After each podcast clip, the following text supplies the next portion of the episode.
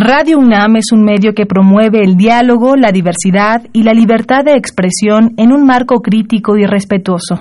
Los comentarios expresados a lo largo de su programación reflejan la opinión de quien los emite, mas no de la radiodifusora.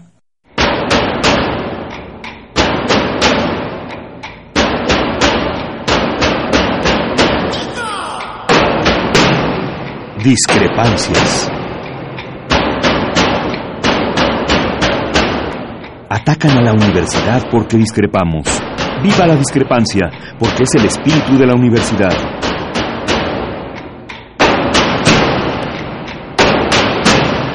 Martes de Discrepancias. Conduce Miguel Ángel Velázquez.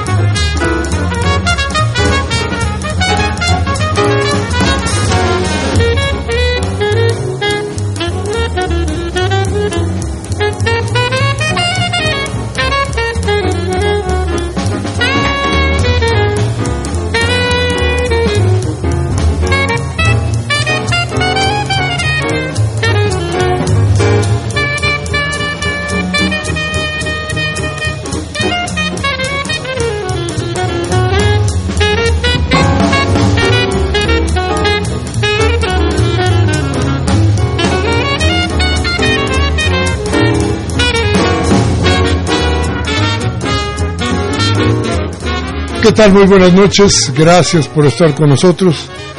Empezamos con discrepancias aquí en Radio UNAM, en esta estación que espera darle a usted la información suficiente para que tome decisiones importantes o cuando menos para que se entere de lo que hay en el entorno y bueno, veamos de muchas maneras lo que podemos hacer frente a ciertas cosas que parece imposible o que parecen imposibles de cambiar.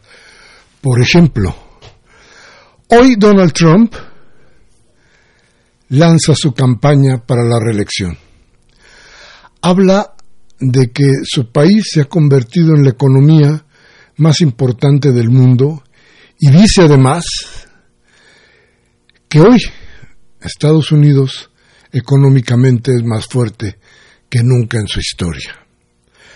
Lo que no dice Donald Trump es que parte de esa economía, parte muy importante de esa economía, tiene que ver con la migración que él hoy por hoy no desea.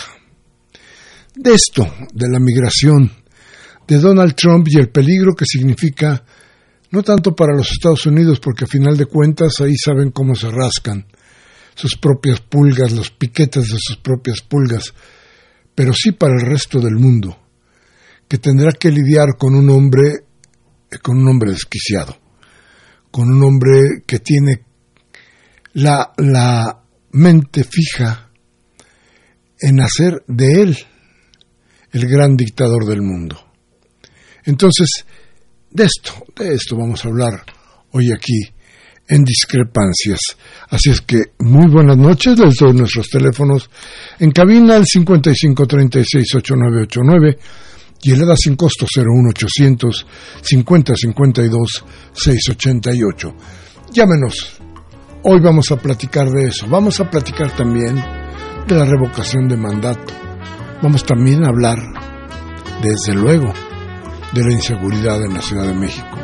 Y vamos a hablar de qué se está haciendo para que este flagelo, para que este flagelo desaparezca o cuando menos pueda ser controlado en las calles de la capital de México. Vamos entonces al corte y regresamos de inmediato.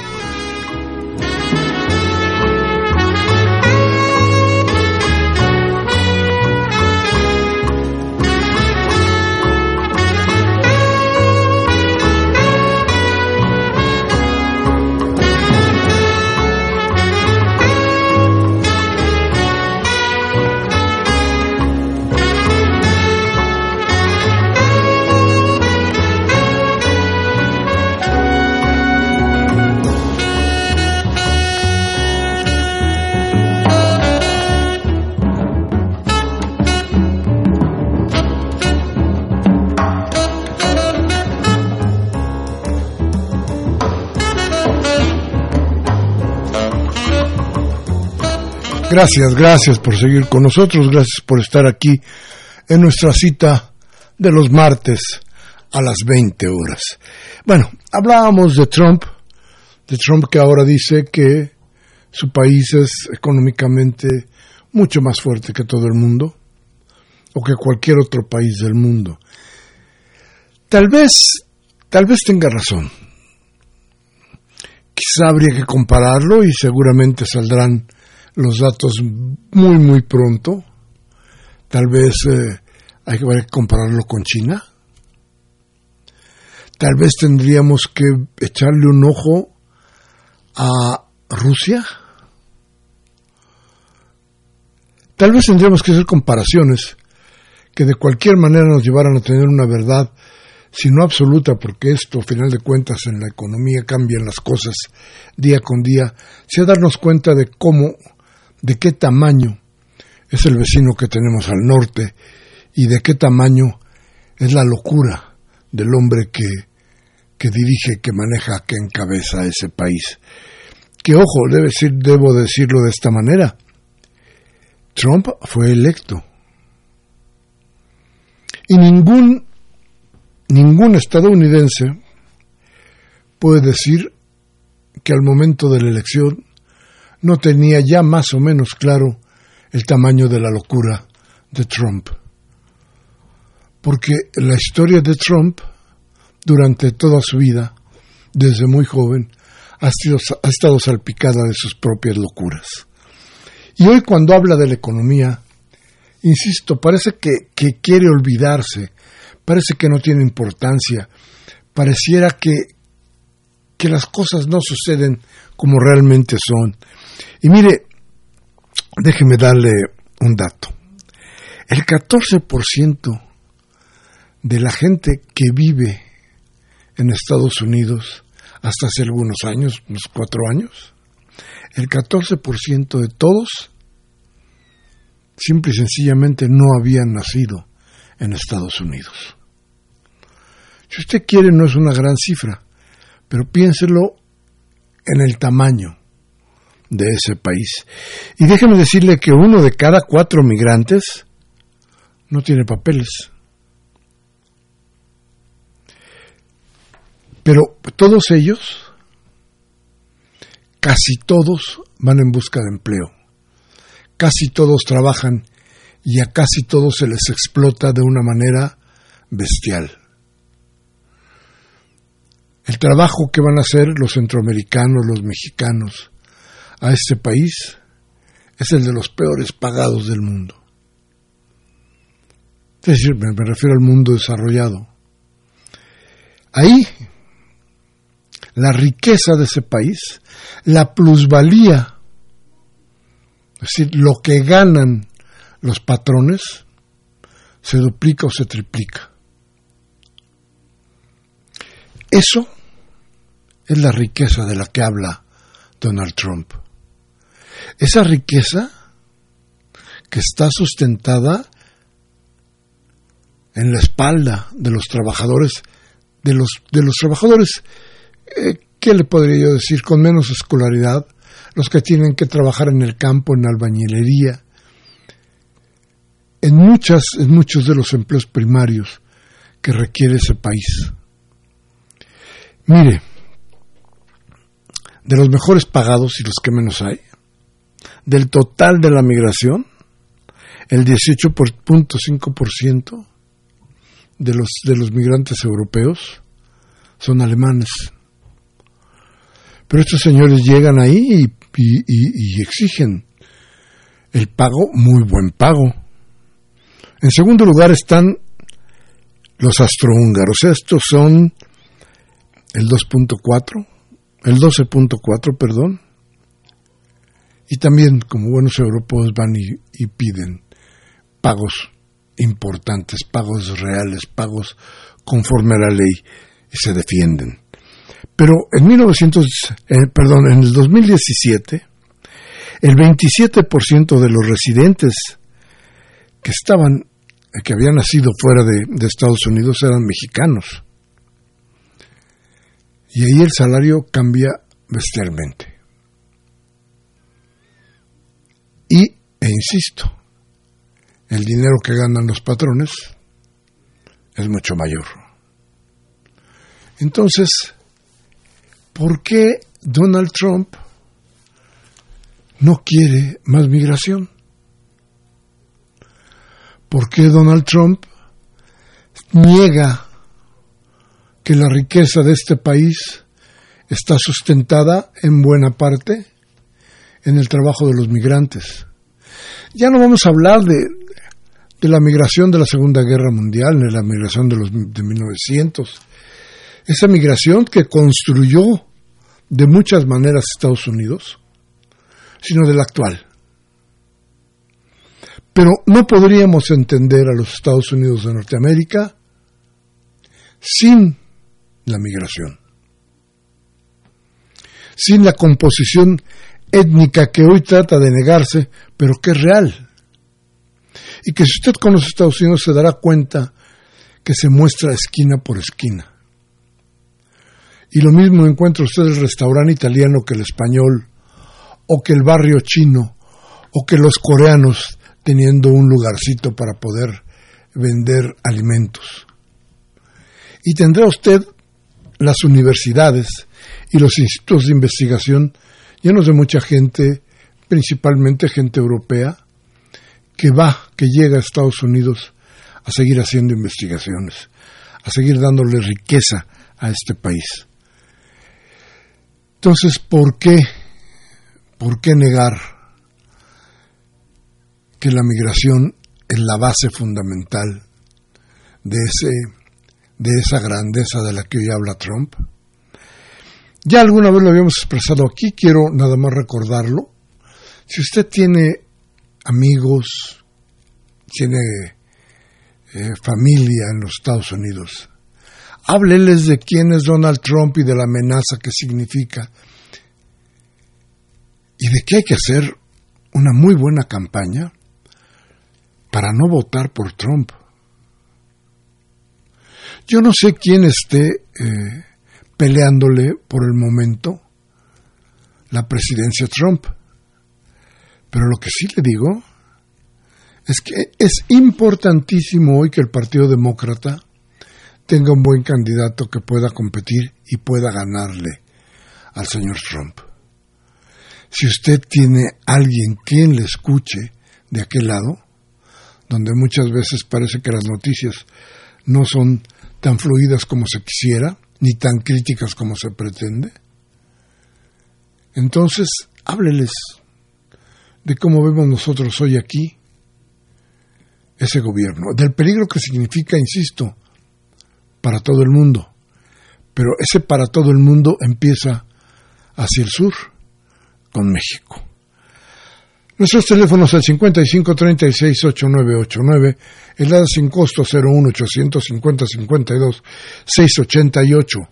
Vamos a ir a un corte y regresamos de inmediato para seguir platicando con usted. Vamos entonces.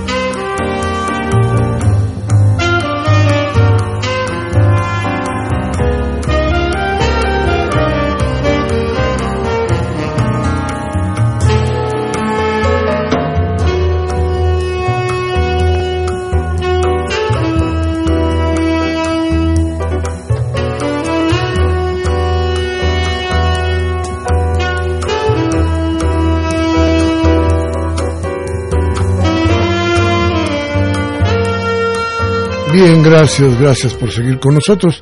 Le repito nuestros teléfonos 5536 8989 y el ADA sin costo 01850 52 688. A ver, el asunto de Trump no tiene que ver nada más con lo que pasó o lo que está pasando hoy en que lanzó su campaña. A ver, esto lo preparó, preparó todos los golpes, ha ido preparando la idea de su reelección amenazó a México con ponerle, imponerle aranceles a los productos mexicanos, sabiendo perfectamente de la debilidad de México en sus exportaciones.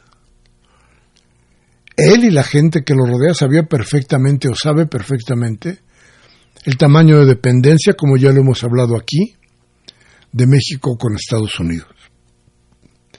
Se aprovechó de eso para tratar, o más bien para dar un golpe y digo para, para dar un golpe porque si bien todavía la cuestión de los aranceles parece, parece que, que no se da, cuando menos por el momento, sigue siendo ahí el problema por resolver. Si esto todavía no está muy claro, lo que sí está claro es que se desquició la política nacional, la política de México. De pronto, el canciller Marcelo Ebrard se convierte eh, en una figura política de muchísimo, muchísimo valor. No quiero decir con esto que eh, esta consideración le sea totalmente merecida a Marcelo Ebrard, pero eso es lo real. Vamos, no le estamos aplaudiendo, estamos viendo algo que es real y que está frente a nosotros parte, por ejemplo, de la Secretaría de Gobernación, la lleva él. Porfirio Muñoz Ledo, siempre agudo, siempre peleón, dijo en la cara de Andrés Manuel, o expresó su vergüenza por la política que estábamos teniendo en la, en la cuestión migratoria. No podemos decir que eh, que la figura de Porfirio Muñoz Ledo es impoluta y que sobre su plumaje no ha caído ningún lodo de la política mexicana. No, no, vamos a acordarnos que, por ejemplo, Porfirio Muñoz Ledo le levantó el brazo a Vicente Fox en el 2000 para señalarlo como el triunfador de una elección que había sido una cuestión podrida. Pero hoy hoy parece un hombre, bueno, y en aquel tiempo fue una cuestión absolutamente política, de ser los políticos, más bien dicho, con Cuauhtémoc Cárdenas. Usted lo debe de recordar bien. Pero hoy, hoy que Porfirio Muñoz Ledo parece estar más allá del bien y el mal, habla con una claridad, una certeza y una crítica demoledora. Y advierte, por ejemplo, que Marcelo Ebrard se ha ido comiendo el poder de otras de otras eh, secretarías, pero concretamente de la Secretaría de Gobernación. Porque a final de cuentas resulta que pues la Secretaría de Gobernación poco a poco se ha ido convirtiendo en lo que nadie quería que fuera y en lo que todos apostaban que sería. Un florero en la política de México. Migración ya no está ahí. Derechos humanos está acotado. Y si bien Alejandro Encinas es el único que está trabajando realmente fuerte en esa, en esa dependencia, la secretaria, doña Olga, pues solamente sale en la foto y hace alguna declaración, pero no sabemos que aquello que era el timonel del barco, el secretario o la secretaria de gobernación, que eran los que recibían la orden del capitán para llevar el timón y hacer que el barco llegara a buen puerto, ya no es cierto. Ahí está Marcelo Ebrard dirigiendo muchas, muchas cosas. Y ahí está la Secretaría de Gobernación, que hoy en sus manos ya no tiene la inteligencia. ¿Se acuerda usted del CISEN? De los aparatos de inteligencia que había en México. Bueno, pertenecían a la Secretaría de Gobernación. Hoy no. Hoy ya no están ahí. Ni está migración, ni están muchas otras cosas que deberían de estar, que deberían de ser parte del trabajo de la Secretaría de Gobernación. Pero eso, simple y sencillamente, ya no existe. ¿Qué hace doña Olga Cordero? Realmente, pues no lo sé porque, porque no se sabe. De repente llega algún acto público, eh, la entrevistan, dice lo que se le viene en gana, lo que trae en la cabeza, me parece que sin, sin mayor idea de qué quiere este gobierno o para dónde va este gobierno, declara y se acabó. Hasta ahí llega hoy por hoy el trabajo de doña Olga. Pero decía, esto, esto tiene que ver en buena parte, en buena medida, con, con el embate de, de, Trump. Y claro que desquició la política mexicana.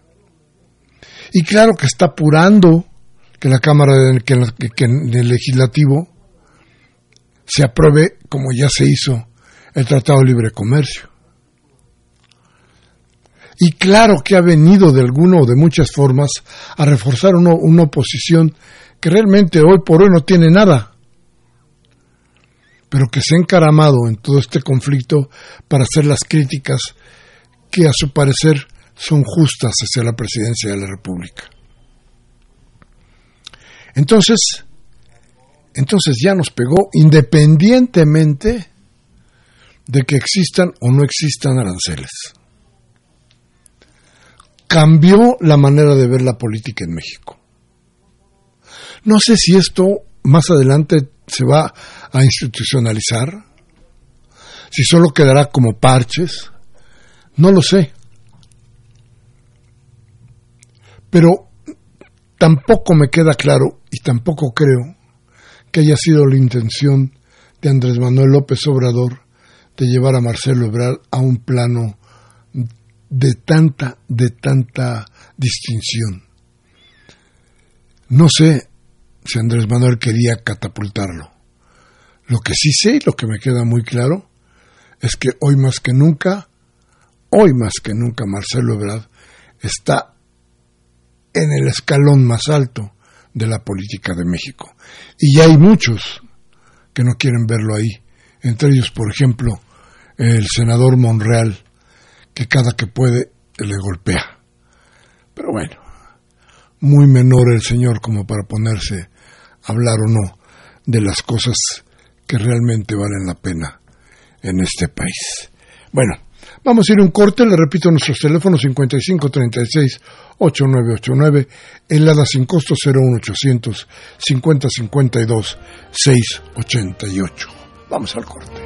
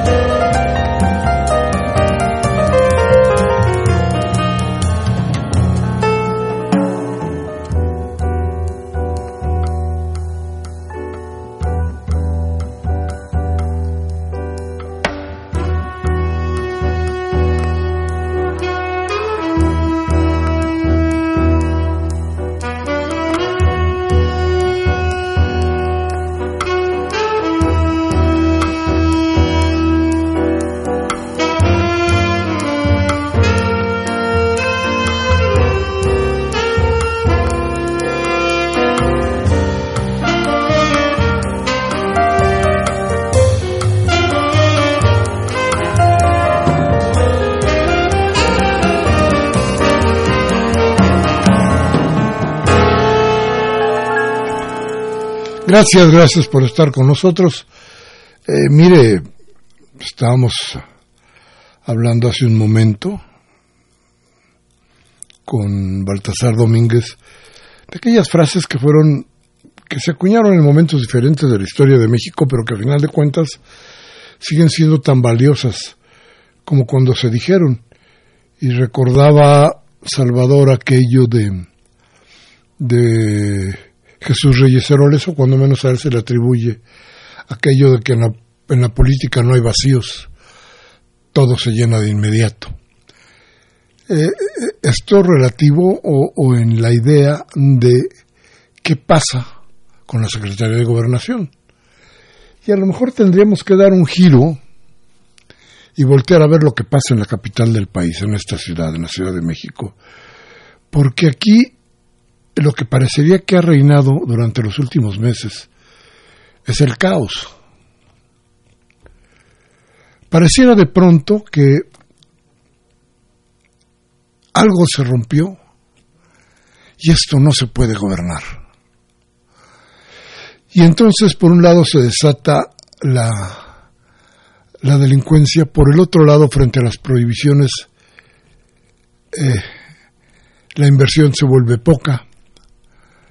Por otro lado, las ideas de gobierno parecen no tener un eje que permita que la gente tenga idea de lo que está haciendo. Y entonces, entonces parece que Claudia Sheinbaum y el grupo que la acompaña no han hecho nada por la ciudad durante los últimos meses o durante lo que va de su trabajo. Hace un momento, por ejemplo, nos enteramos que en el Ajusco Medio, en la colonia Héroes de Padierna, se suscitó una balacera en la que hay cuando menos tres muertos o dos muertos. Todo parece indicar que había una casa en la que tenían a tres personas secuestradas. Se pudo ubicar el lugar, se ubicó a la gente y la policía fue a rescatarlos. Desde luego se armó una balacera de varios minutos. La gente, incluso dentro de sus casas, según nos platican, se tiraba al suelo porque la balacera era enorme y además desquiciada. Entonces los vecinos del lugar donde llegó la policía estaban protegidos en el suelo, con las paredes de sus casas, para evitar que una bala, una bala perdida les tocara. Eh, y esto se da, esa intervención policíaca, se da en un momento en que, el, que la Procuraduría de Justicia hace cambios y cambios prácticamente en todos los mandos. Mañana se va usted a enterar en los periódicos seguramente de todos los cambios que se dieron. Pero también hay otra cosa. Resulta que, ya lo habíamos platicado por acá, que Omar García Harfuch, o Harfuch, este hombre que tiene toda una prosapia policiaca, se hace cargo de la inteligencia de la policía en la Ciudad de México. ¿Esto qué quiere decir? No estoy tan seguro, ¿eh?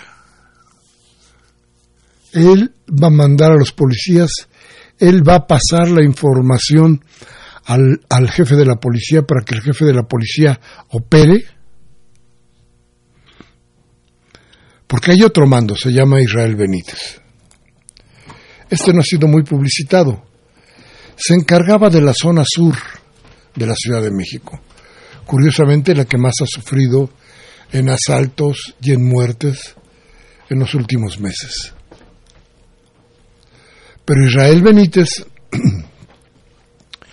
hoy es el encargado de los operativos de la, de la, de la policía. A ver, ¿cómo qué está pasando con todo esto? ¿Quién realmente va a mandar después de Claudia Sheinbaum? Tomás Pliego, que ha estado en este programa, y usted lo recuerda, perdón, sigue siendo el coordinador del gabinete de seguridad.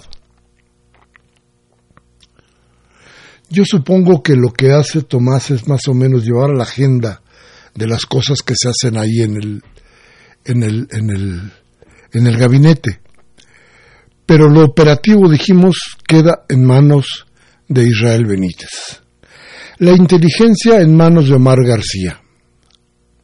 La agenda en manos de Tomás Pliego.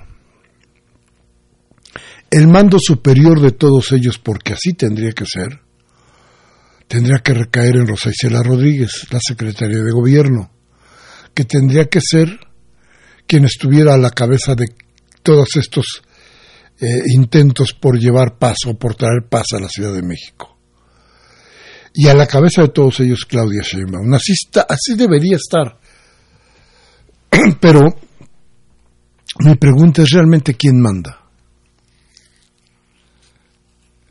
Se trata de que, de que el jefe de la policía, Jesús Horta, de veras dé instrucciones y mande. Caramba, no lo vemos por ahí. Se trata de que Omar se encargue, Omar García, se encargue de todo el, funcionamiento del aparato. Se trata de que Israel Benítez, con los granaderos resucitados, ponga orden a lo que parece que se desquició en la Ciudad de México. Lo que nos queda claro, eso sí, y a eso se refería nuestro compañero Baltasar Domínguez, es que estos vacíos en, en la política se llenan de inmediato y aquí los ha llenado la delincuencia, el caos. Quien, mire, yo he visto que ya hasta las banditas de tres muchachos tienen nombre y los ponen en la lista de los delincuentes. Tampoco se trata de eso. Yo creo que tampoco se trata de buscar un aparato represivo, solamente un aparato represivo. Esto que ya tiene el acompañamiento de los, de los eh, programas sociales, tiene que dar algún resultado. Es decir, por un lado la represión, pero por otro lado la ayuda para hacer que la, la, la gente, la población, no tenga que salir arriesgar su vida para, para poder seguir viviendo, para poder sobrevivir. Porque sí, arriesgan la vida para sobrevivir. Esto que es salir a la calle y robar, salir a la calle y golpear, esto tiene que terminar. O cuando menos debe ser controlado. Pero desde luego, fíjese usted, le voy a dar un dato para que tenga idea, y, y esto es en este gobierno, no es en otro. ¿eh? La Suprema Corte de Justicia, ayer, echó para atrás bastante, una buena parte de las ideas que tenía la constitución política de la Ciudad de México. Y dijo que el presidente del Tribunal Superior de Justicia sí puede ser el presidente de la Judicatura. Esto que ha traído una polémica interesante viene acompañado de algo que es muy, muy importante. Un juez, hace no mucho, un par de meses quizá, menos, revivió el caso News Divine. El caso News Divine que ya había sido cerrado. ¿Sabe usted por quién? Por el actual presidente del Tribunal Superior de Justicia de la Ciudad de México. Ese juez que revivió el asunto, ¿qué cree? Ya lo quitaron. Lo removieron de su lugar. ¿Por qué? Bueno, pues es muy fácil. Según el, aparato burocrático, porque se le requería en otras labores. Lo cierto es que contradijo lo que había dicho el, el hoy presidente del, del, Tribunal Superior de Justicia, que además ya tendrá la oportunidad, porque también la, la, el, la, la Suprema Corte de Justicia de la Nación así lo indicó, tendrá la posibilidad de reelegirse. Entonces, ¿cómo es posible que se quiera cambiar las cosas si de entrada lo que tenemos y lo que hacemos va de la mano de la impunidad. Esto no es posible. Yo creo que hay que hacer muchos, muchos ajustes más al aparato de seguridad de la Ciudad de México. No basta con que Claudia Sheinbaum, como lo va a hacer hoy en la noche en la colonia Balbuena, vaya a visitar uno de los 33 puntos o de los 33 focos rojos de la ciudad. No. No basta tampoco la ayuda que se le está dando a la gente más pobre para que, decíamos, no vaya a arriesgar su vida para sobrevivir. No. se trata de, de la política que tiene que estar inserta en la vida de uno. Eso que la política de hace algunos años era tan importante, que tenía rumbo, que sabía de causa, hoy no existe. Y hoy tendría que ser un deber fundamental de nuestras autoridades, de las autoridades de la Ciudad de México. Lo que no podemos seguir permitiendo es dar a ustedes la noticia de que hubo otra balacera en un lugar donde tenían secuestrados a no sé cuántas personas y hay una colonia o cuando menos unas cuadras que deben de estar muertas de pánico por el horror que causa un enfrentamiento como el que hoy a media tarde se dio allá en Héroes de Padierna, ahí por el, el Ajusco Medio. Esto, esto yo creo que tiene que parar y tiene que parar dentro de muy, muy, muy poco tiempo. Vamos a ir un corte y vamos a regresar. Nuestros teléfonos en cabina 55 36 8989 y el A sin costo 01800 50 52 688. Vamos al corte.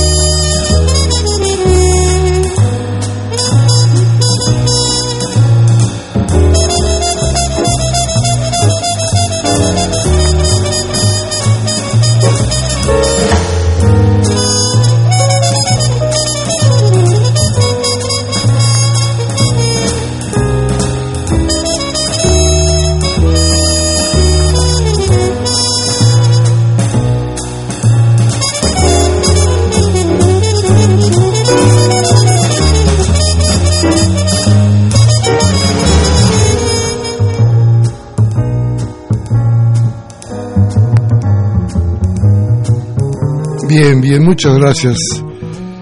Muchas, muchas gracias por estar con nosotros aquí en Discrepancias. Y, le digo a usted que nos da mucho gusto porque, porque podemos comunicar con usted en estos momentos, poder hacer la reflexión, tomar la distancia necesaria para poder ver las cosas en su color original en su color político original, tiene que ver con ustedes, con sus llamadas, con sus ideas, con sus reproches, pero sobre todo con los señalamientos que van haciendo ustedes de todo lo que nos está pasando alrededor. Porque a final de cuentas las llamadas que llegan a entrar y que podemos leer, a veces nos falta tiempo, sí nos dan idea del rumbo que se quieren o que queremos muchos mexicanos. buscar que el país mejore, buscar que mejore en serio, no será fácil. No será cuestión de meses. Tal vez no sea cuestión de años. Pero lo que sí tenemos claro, y eso debemos reconocerlo, es que hay un esfuerzo. Tal vez no el mejor, tal vez no es el más acertado, pero sí hay un gran esfuerzo por tratar de cambiarle el rumbo a este país que cada día, cada día estaba peor. Yo les decía que México era como eso, como una gran maquinaria, que estaba caminando y estaba siendo aceitada por un líquido bastante sucio. Un líquido malo. Eso se ha ido quitando. Pero el aceite nuevo, el aceite claro, el aceite limpio, todavía, todavía no alcanza para que la maquinaria funcione otra vez al máximo. Va a haber tiempo y va a haber mucho sufrimiento. Pero las cosas ya no podían seguir igual. Porque ese aceite, eso que, eh, que estaba sucio, iba a dañar, si no es que ya dañó, a la maquinaria muy profundamente. Restañarla, volverla a un estado, eh, no le podría decir a usted que el estado más limpio, pero sí a un estado funcional, va a tardar tiempo. Va a tardar tiempo y, y vamos a ver muchas, muchas cosas más en adelante que nos van a llamar la atención y que vamos a tener que estudiar y que vamos a tener que ver en su dimensión.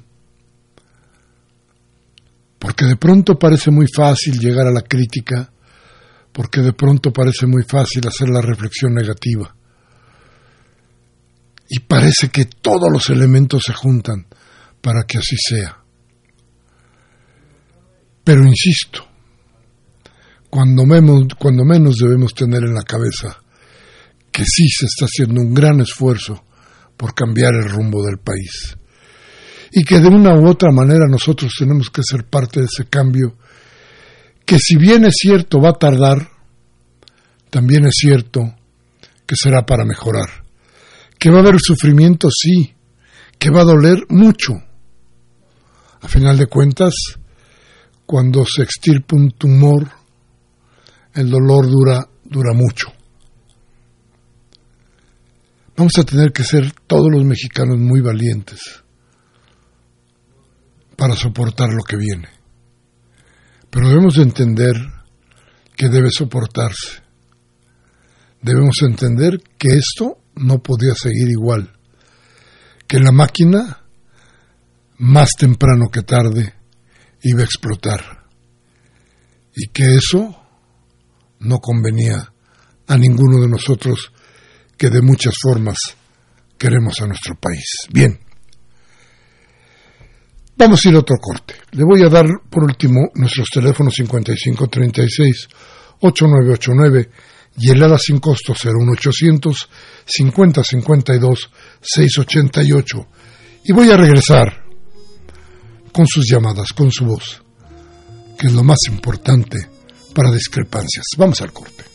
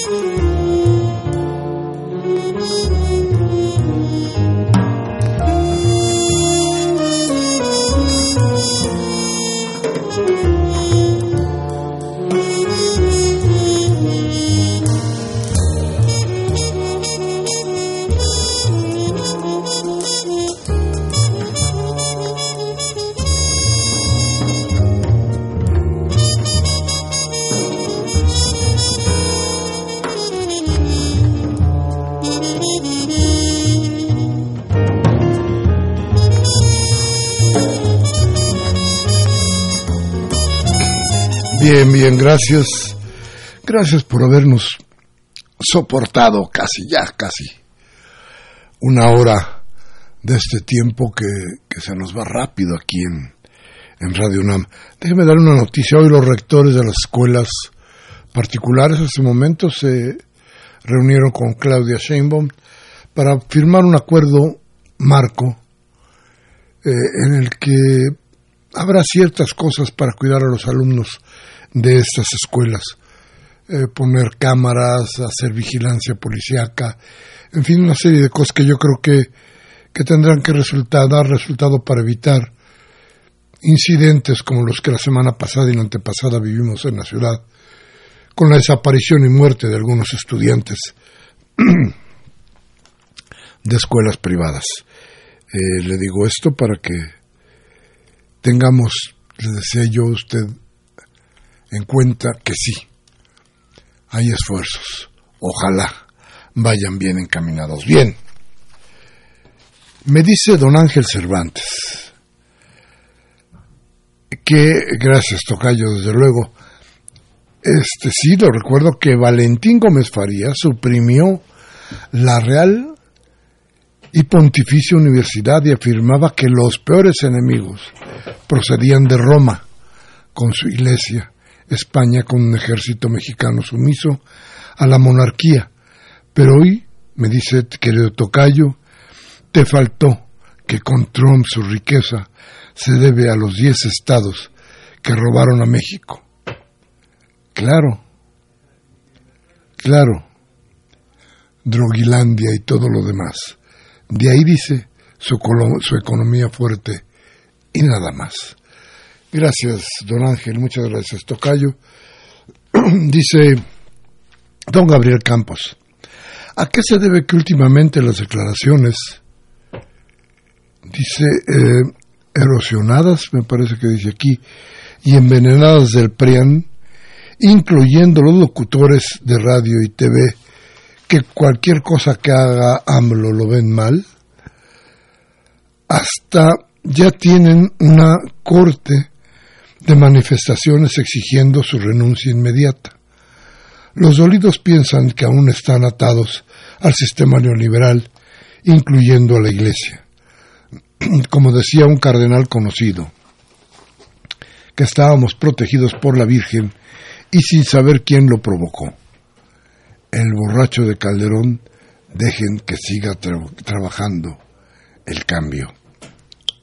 Bueno, este, don Gabriel, mire, yo, esta lista que se dio a conocer de los compañeros que cobraban para bien o para mal, yo creo que para mal más que para bien, este, eh, en la presidencia de la República, mire, si usted tiene poder de, discernimiento se dará cuenta que eran tan burdas todas las cosas que decían que no podíamos caer en esa trampa. Pero el mejor antídoto para eso, le digo cuál es, discrepancias. Olvídese de lo demás. Manuel Munguía de Iztapalapa dice, esta situación ya no es vida. Los constantes ataques de la oligarquía reclamando privilegios son injustos no se dan cuenta del ataque de Trump con su política arancelaria que solo denota su ignorancia, pues viola la UNPAD, así como la de la Organización Mundial del Comercio y la Constitución de Estados Unidos, ya que el único que puede manipular eso es el Congreso. No sigamos cayendo en la trampa y apoyemos a nuestro mandatario. Saludos al equipo. Desde luego que sí, don Manuel, Mire, la convocatoria que hizo Andrés Manuel y que yo no vi que tuviera mucho eco, tal vez porque a mi gusto, y solamente a mi gusto, eh, la intervención de los representantes de la Iglesia Católica y la Protestante ensuciaron de más un acto que debería de tener una solidez política de otra manera. Eh, yo estoy de acuerdo con usted. Sí. Sí se está volviendo esto muy difícil porque sí hay reclamos mucho, muy injustos de mucha gente, pero la convocatoria que hacía Andrés Manuel para que nos uniéramos todos, y él habló de varios, de varias líneas de, la economía y de la vida en el país, parece que no tuvo el eco suficiente. Y insisto, parece que no lo tuvo por una razón fundamental. Yo creo que el acto deslució, el acto se cayó por una razón fundamental. En la política de este país hace mucho, mucho rato nos vacunamos contra la Iglesia. Es decir, tomamos la hostia en contra de ellos. Ojalá Andrés Manuel entienda eso y sepa que por más que este pueblo se dedique y sea y se declare católico, tenemos perfectamente bien definidos los límites y lo que es de Dios, que sea para Dios, y lo que sea de la política, que sea para la política. Rubén Pinto de Catepec dice, ¿se quejan de la delincuencia en la Ciudad de México? Pero que vengan a Catepec, aquí ya no lo soportamos, no hay ni quien nos defienda. Pues sí, este, mire, y esto va a tener que, algo va a pasar porque acuérdese usted que ya hay una policía metropolitana y hay una idea de llevar seguridad a todo lo que a, todo lo que está cerca o junto a la Ciudad de México. Vamos a ver cómo se, se viene dando esta cosa. Jaime Rojo dice, la corriente más importante en contra de la 4T es la, la cuarta Trump. Los que se fueron de México ya se fueron. Importamos los que estamos en México y debemos oponernos al cabeza de espantapájaros. Correctísimo. Nos dice también Karen Dam, de Miguel Hidalgo, doña Karen, cómo la extrañamos luego. Dice, lo felicito por... Me con... Muchas, muchísimas gracias, doña Karen, y de veras que la extrañamos cuando no nos llama. Que Salcoat Bisuet dice, don, si realmente se quiere combatir la criminalidad, yo, sugeriría reactivar a la judicial, pero más científica y profesionalizada, y aplicar el artículo 22 que dicta que puede efectuarse la pena capital al, al asaltador de caminos, el secuestrador y el homicida. ¿Qué opina?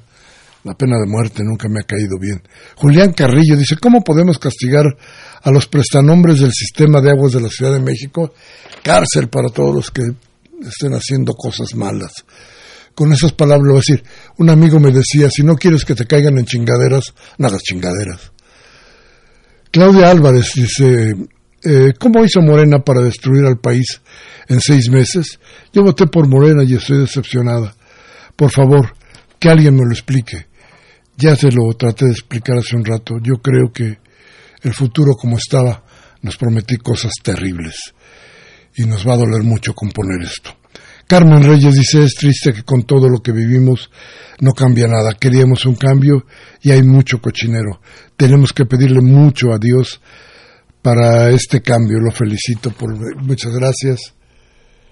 Doña Carmen. Y bueno, Francisco Márquez de Coajimalpa dice, hay una mafia en el Poder Judicial que está golpeando al gobierno de, ah, de AMLO.